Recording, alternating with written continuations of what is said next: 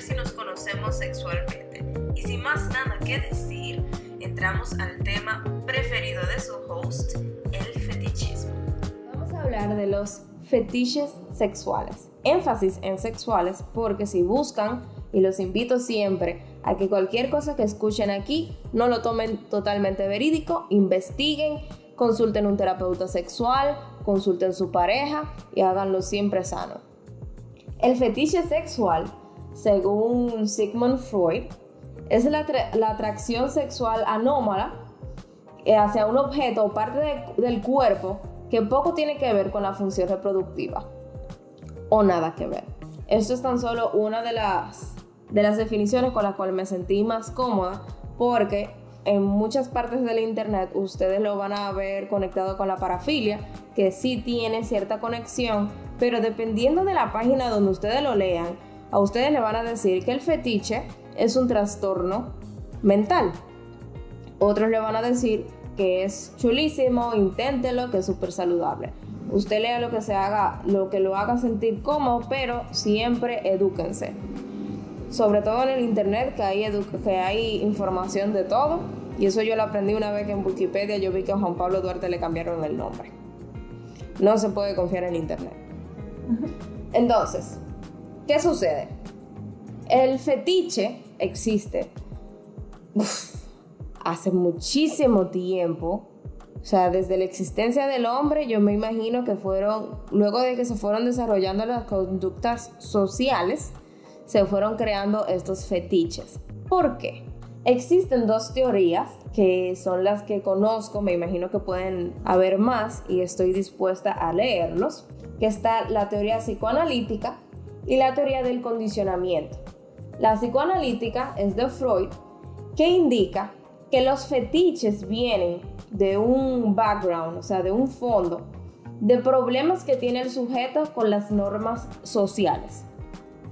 Dígase, que yo tengo un fetiche hacia algo porque siento que está prohibido, siento que me pueden juzgar, siento que me pueden atrapar, siento que no es normal y eso me causa adrenalina y la adrenalina me causa excitación. Bien, esa es la teoría psicoanalítica. Ahora, está la teoría del condicionamiento, que también es muy interesante. Y también lo, lo soporto, eh, lo apoyo, que es, el resultado de un condicionamiento durante la infancia del sujeto. Lo soporto. Lo soporto, lo soporto. Ella lo soporta. Yo lo soporto. Ella soporta mandar con ese fetiche. Entonces, lo que quiere decir esto, que por ejemplo, algo pasó en, la infancia, y esto, aunque suene muy cliché, realmente en la psicología es un hecho, que muchos de los patrones que uno va desarrollando como, como adultos realmente son consecuencias de todo lo que pasó en nuestra infancia. De que puede suceder algo que nos haya marcado de niño o niña, o niñe, y, y, que luego no, eh, inconscientemente a la forma de ser adulto, eso nos crea una atracción. Porque algo que yo siempre he dicho de cómo funciona el cerebro humano, en mi perspectiva, es que siempre nos vamos a sentir cómodos con lo familiar. Cuando digo familiar, no hablo de familia, sino con lo que uno conoce. Incluso uno pensaba que no conocía y lo encuentra y tu subconsciente dice, digo, ok, yo he visto esto antes. Y está conectado con un novio, con una novia, ok, atracción, rush, adrenalina, fetiche. Fuego. Fuego. Por ejemplo, ¿cómo pasa eso? Con el término daddy issues. Esto es un tema muy complejo, realmente no lo voy a, a desglosar. Eso tiene, entiendo que debe ser manejado mayormente por un sexólogo, un daddy psicólogo. issues viene siendo como...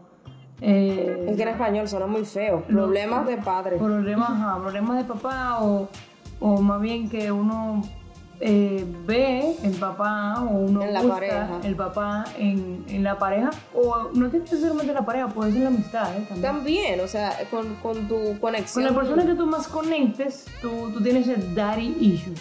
O mommy issues, porque también se encuentran las madres. Mm. O sea, uno, se indican incluso que las parejas uno lo busca con características de sus padres.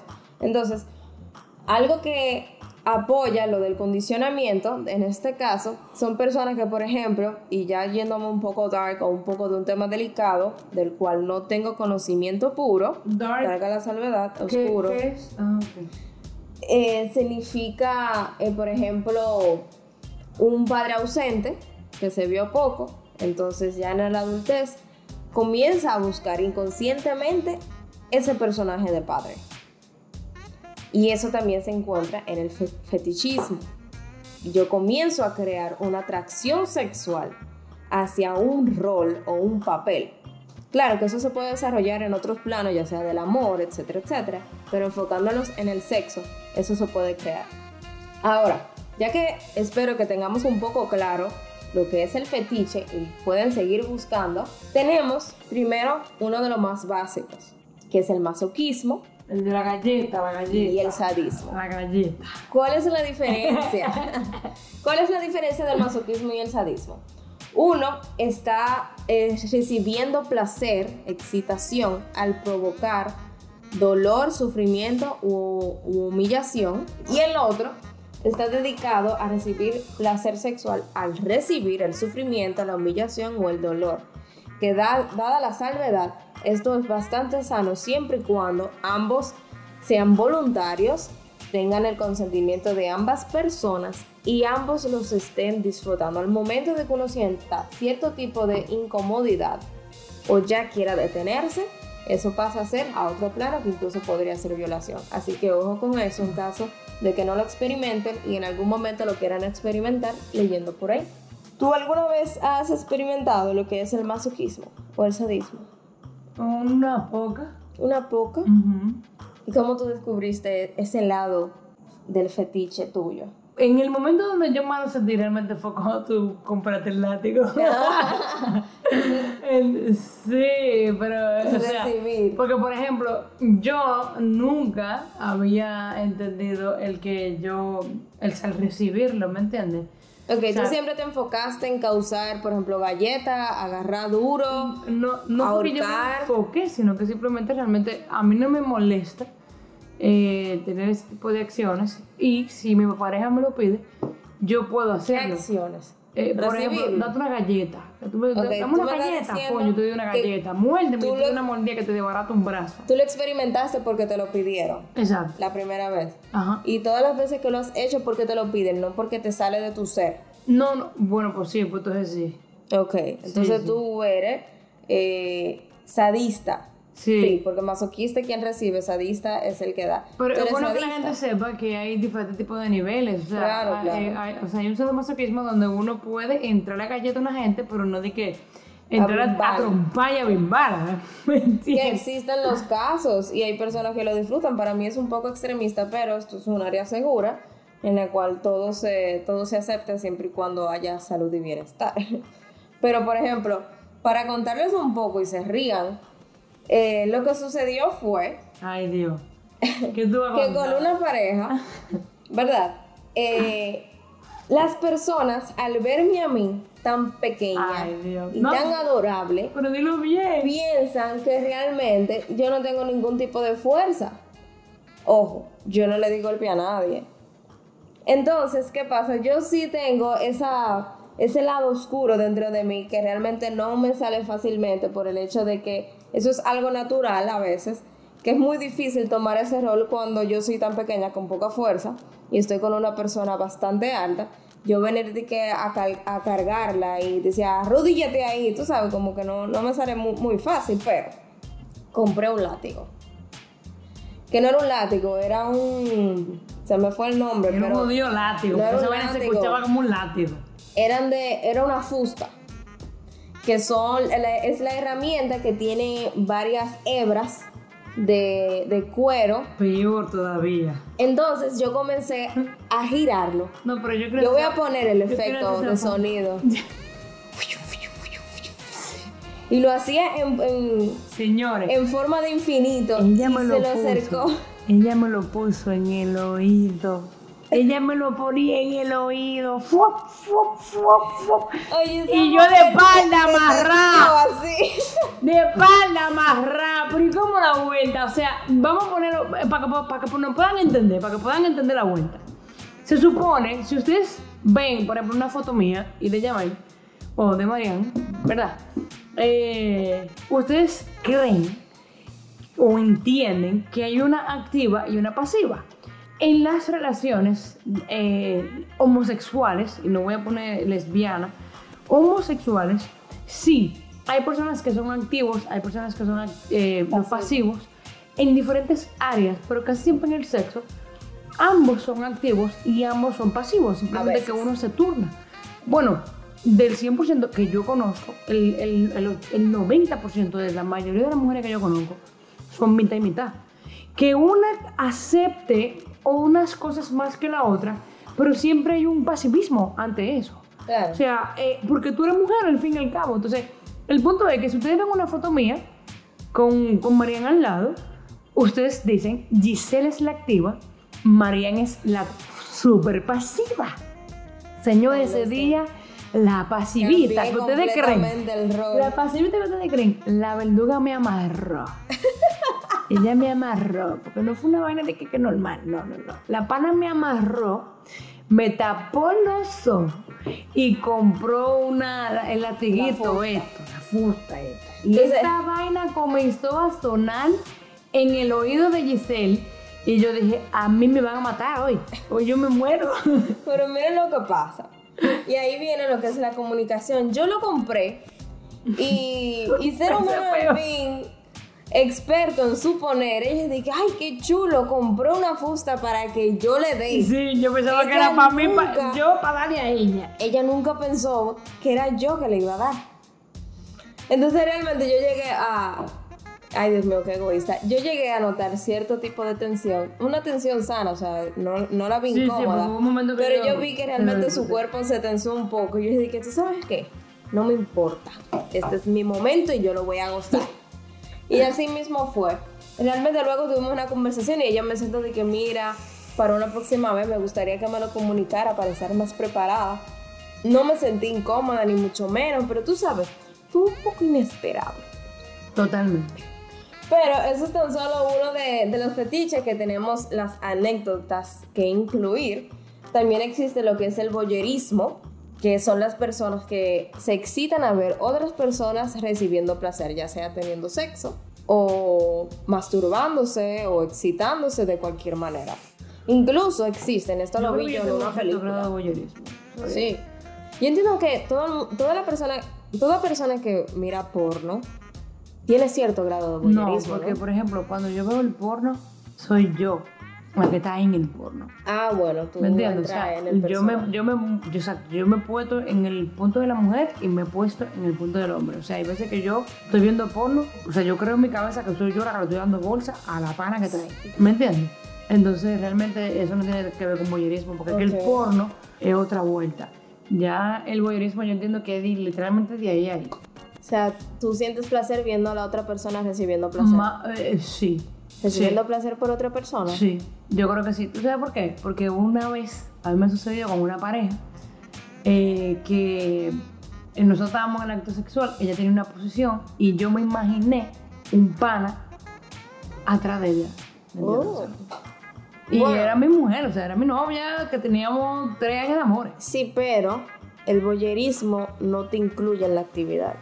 Tú tienes que estar externo. Bueno, que yo no creo que me hubiera molestado tampoco si yo veo como que ese, el, esa, si yo veo, exclusión. si yo me siento en un sillón y yo veo un hombre y una mujer teniendo sexo o dos mujeres teniendo sexo, a mí me gustaría bastante. Incluso yo creo que yo llegaría a la masturbación ahí mismo ahí. Claro. taca, taca, taca, taca. Perfecto. Eso es realmente uno de los, de los fetiches que existen. Realmente lo encuentro muy placentero. Nunca se me ha dado la, La la oportunidad. situación la oportunidad de yo descubrirlo, pero completamente abierta. Entonces, avanzando a otros tipos de fetiches, un poco más extraños, está lo que es el froterismo, que es la excitación al frotar. ¿Tú sabes dónde pasa mucho eso? y voy a utilizar una palabra muy coloquial, perreando. Mm, Si hay una persona que perrea, o sea, si hay otra persona, no sé si, yo creo que es universal, ¿verdad? La palabra perreo. Están bailando reggaetón. Bail- bailando reggaetón bien pegadito, pegadito. bien Con pegadito. roce. Eso puede causar un cierto tipo de froterismo que la persona se está excitando en sentir el frote con la otra. Incluso existe un segmento del porno que se llama groping.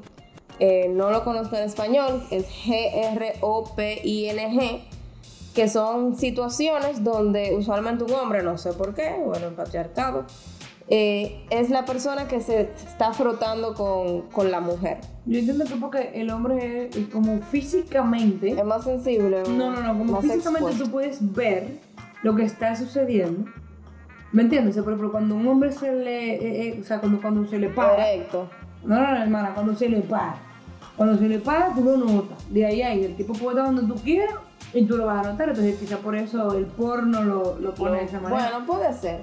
Pero por ejemplo, dentro de, de ese de- dentro de ese fetiche, no, no simplemente se basa en mostrar la erección, incluso hay pornos que simplemente muestran eh, que es una escena muy famosa que está de que en el autobús y se está frotando con una mujer que no se está de que dando cuenta.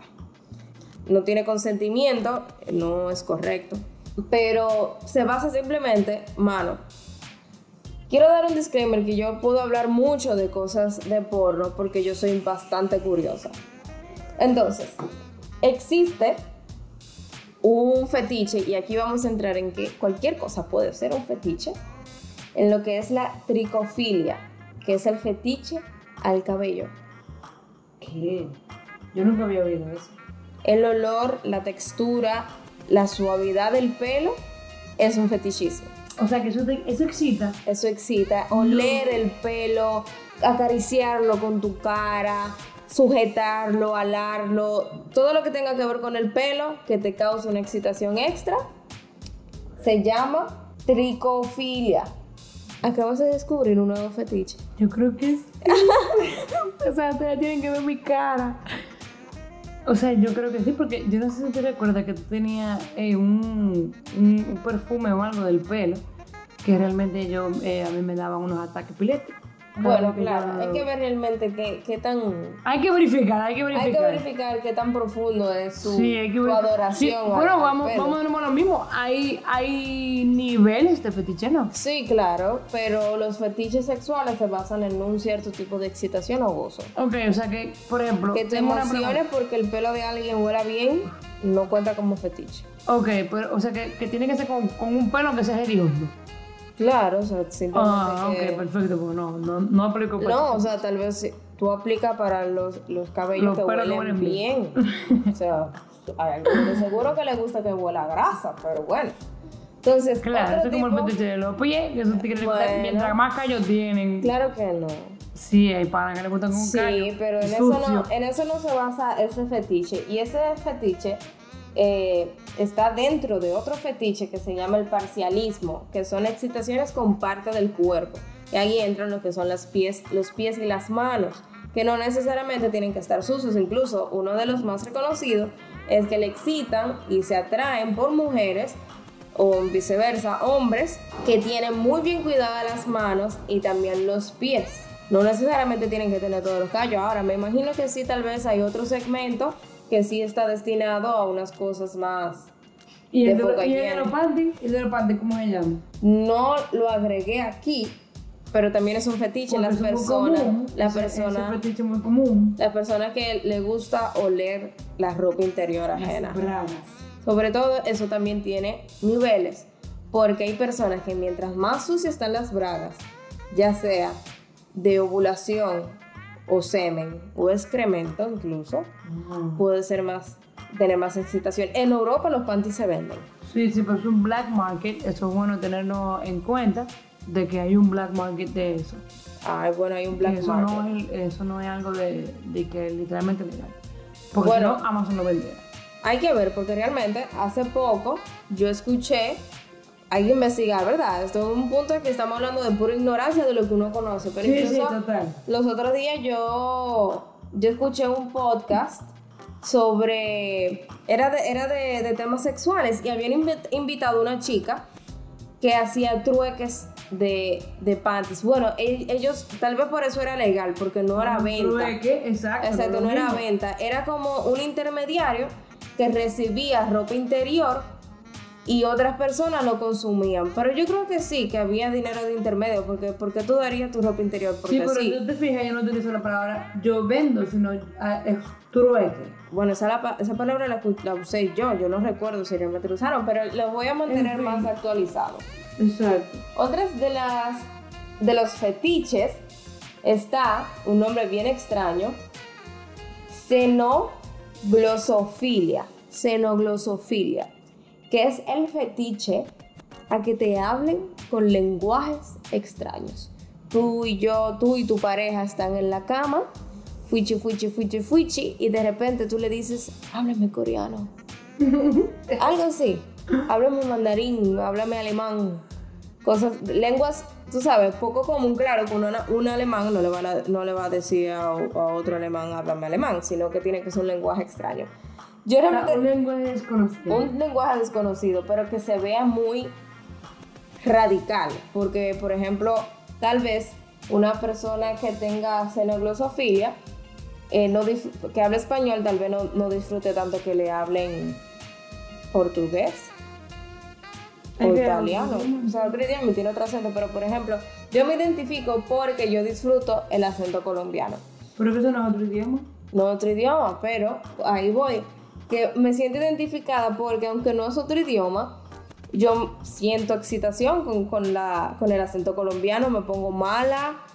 Yo entiendo que yo no soy la única que escuchan esos colombianos hablando y se dice que, ay, sí, sígueme hablando y tú te quedas muda. Mierda, padre. Y bueno, bueno. Listo, pues. Pues a partir de ahora voy a comenzar a hablar colombiano, mami. Entonces lo bueno que su acento es de colombiano de, de serie de narco, que De ya colombianos de los que son bacanos.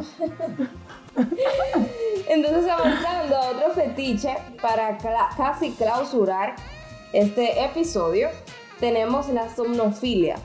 Esto es también un segmento muy conocido en el porno, que son las personas que se excitan al ver una persona dormida para causar cierto tipo de Ah, me placer sexual. porno.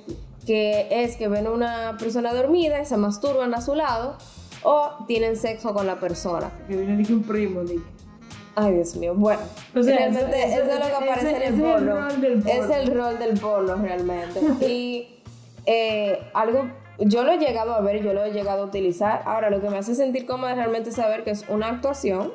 Sí, yo entiendo Y yo sé que la otra persona sabe. Que Pero eso también hay afecto, hay- eh, eso es un tema que me gustaría toparlo con, con una psicóloga, pero eso también tiene un, un pasado subconsciente de mucho, mucho fetiche. Incluso por eso, en muchas definiciones ustedes lo van a ver como, como un, des- un desvío sexual, porque viene de algún trastorno que uno tiene, pero eso es un tema más profundo. Ahora, algo que, eh, que apoya lo que estábamos mencionando de la teoría del condicionamiento, eh, que es, perdón, del condicionamiento no, de la psicoanalítica, que es la represión, porque lo que le excita realmente es el riesgo de ser encontrado, o sea, de que la persona se despierte y se dé cuenta de lo que está pasando. Que eso también ayuda mucho. Todo lo que pueda provocar cierto tipo de adrenalina, como de que tú lo estés haciendo y tus padres estén del otro lado de la puerta y lo estés haciendo escondido, causan realmente mucha excita- excitación en muchas personas. Y sé que muchos de ustedes se van a poder sentir identificados. Tenemos lo que también está eh, co- conectado con el fetiche de los pies, que es la altocalcifilia, que son, es el fetiche de las personas que utilizan tacones altos. Sí, el calcifilia, e incluso por sentido común me dio por calzados. Sí. Entonces, eh, siempre lo imaginé. Entonces, son Ahora, las que se ve personas... muy bien. Se ve muy bien, pero ya es otro nivel. O sea, eso es que le crea una excitación que una mujer en, taco, en tacones y se queda como que, wow. O sea, no le mira el rostro, los senos, el trasero, la... no, no, no. Los tacones. Y le dicen, ven, por favor, písame con tus tacones. No. Incluso en el mundo del fetichismo, de, o sea, del parcialismo con los pies, las fotografías y el porno más famoso son mujeres con tacones que le pisan la mano, le pisan el pecho con tacones. Ah, es verdad. O que incluso pisan cosas. O sea, de que un carrito de juguete lo pisan y eso No, realmente lo esa- utilizan Eso como... era del pecho, es real, eso Sí. se utiliza bastante, incluso en marcas lo, lo utilizan. Eso. Sí. Eh, Es un cierto tipo de dominio, Sí. de dominatrix, que está lo que también entra, en en- entiendo yo, en un lado más leve del masoquismo y el sadismo. El hombre que quiere ser pisado sería el masoquista y la sadista, ya sea que lo hace natural o porque el hombre lo quiere, sería quien está pisando a, la persona. Bueno, yo entiendo que muchas mujeres quisieran ser, entrarle a galleta a marido de ella y agarrarse de ahí. Bueno. No, porque no pagaste la luz. ¡Pra! ¿Te imaginas? Bueno, eso tal vez tiene que ser un poco incómodo, pero si ustedes lo han logrado, por favor, déjenlo en los comentarios. Sí, que sí. hayan ocultado su furia con su pareja dentro de salir de la rutina en el sexo, de que venga, esto yo lo leí en internet, vamos a darte golpe. Sí. Y tú en la mente, de que eso te pasa por no buscar a los niños en el colegio esta tarde. Sí, eso ustedes lo van a tener en mente ahí. Cuando, y- y- esto yo lo escuché en Sex Chewy. Déjame yo entrar a la galleta mañana cuando, cuando hayamos logrado. Por favor, manténganse sanos y con el consentimiento de ambas personas. Y por último, para terminar, tenemos una, un trabalengua de fetiche que se llama, se llama Ursusagalamatofilia. Para ponerlo más corto y muy conocido en internet, está relacionado con el furry, que es con las cosas afelpadas. ¿Por qué? Creo que el furry. furry, eh, te voy a explicar. Este fetiche se basa en una atracción a las personas que tienen cierto aspecto de animales. Eso quiere decir, por ejemplo, las mujeres que están muy atraídas a los hombres llenos de pelo, que parecen hombre lobo. Ah, O que tienen- un hombre mono. También, hombre son mono. Bueno, también. O, que son, por ejemplo, rellenitos y parecen un osito Ajá. bien adorable. Son tet, son también tet. son teddy bears, o sea, son ositos de peluche y también crea mucha excitación. Entonces, es el último de nuestra lista. Hay muchísimos fetiches, como pueden ver, cualquier cosa puede ser un fetiche, ya sea inanimado, ya sea de la persona, que pueden causar excitación sexual.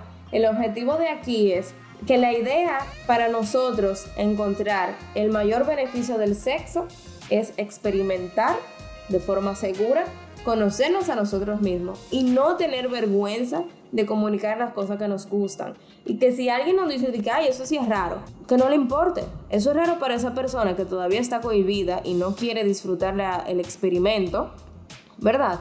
Y esa persona se lo pierde. Usted cumplió con comunicarlo y darse la oportunidad de que tal vez esa persona también le gustara. No, y es bueno también que sepa, o sea, sería bueno que la comunicación sea una comunicación efectiva. O sea, que cuando tú vas a comunicar un, fetiche que tú puedas tener, o que tú entiendes que uno de los que nosotros hablamos aquí, eh, tú lo tienes, pero tú no lo has hablado con tu pareja, o nunca lo habías hablado con unas parejas pasadas, posiblemente estás soltero ahora mismo, sería bueno conocer cómo te puedes comunicar para explicar el tipo de fetiche y que esa persona no esperes que lo apruebe o que lo entienda al principio, pero sí puede ir poco a poco eh, entendiéndolo e incluso aceptándolo y gustándolo. Porque se han dado bastante casos. Que muchas personas han tenido situaciones de que al principio eh, esto es un maldito loco porque me- le gusta insultarme y de repente le hace falta cuando el pana la insulta o la jeva lo insulta. Eso sucede bastante. Entonces, es otro tipo de fetiche. utilicen eh, la comunicación efectiva, traten siempre de comunicarse de la manera correcta, de que el otro lo pueda entender, de que ustedes como emisor ante el receptor, que esa persona pueda entender el mensaje de la manera más sana y que si ustedes entienden que esa persona está rechazándolo, no lo obliguen, sino que enséñenle. y también tengan comprensión, porque tampoco podemos tener esa alta expectativa de que todo el mundo nos va a entender, sobre Exacto. todo en el tabú sexual que existe en el mundo. Es anormal tener ese tip- este tipo de conversaciones y es normal que realmente cier- sientan cierto tipo de, de rechazo o de que sea un poco antimoral. Entonces, sean comprensivos. O sea, cumplan su parte de comunicarlo y también hagan su tarea de investigar cómo su pareja necesita recibir información para poder retenerla. Ustedes también tienen la tarea. La comunicación no se basa simplemente en hablar hacia afuera, sino averiguar e investigar el lenguaje de su pareja para que los pueda entender Totalmente. y sentarse claro para que sea recíproco. porque uno no habla con la pared Y tener paciencia. y tener paciencia. Sí, total. Que viene con la en ambos lados. En tanto ambos como la persona que, que, que recibe la información como la que emite la información. Exactamente. Entonces, muchas gracias por acompañarme a este episodio si nos conocemos sexualmente. Giselle Cabral, mi linda pareja. Aquí Marian. Currumamina. Sigan escuchando los previews y los próximos episodios en nuestro Instagram Sexshui. Ha sido un placer. Quiero saber qué ustedes piensan, quiero críticas constructivas. Quiero también dar un disclaimer, que cualquier comentario que encuentre ofensivo, que encontremos ofensivo, que no tenga una opinión objetiva en el sentido de que no se esté encerrando y lo que quieras ofender, no le vamos a prestar atención. Este es un espacio seguro para hablar de sexo, porque hablar de sexo es normal y es parte de nuestra salud mental. Y todos debiéramos tener derecho de poder conversarlo, conversarlo. Así que muchas gracias por sintonizarnos. Nos vemos en la próxima. Un beso. Chao. Chao. Hasta luego, Javier.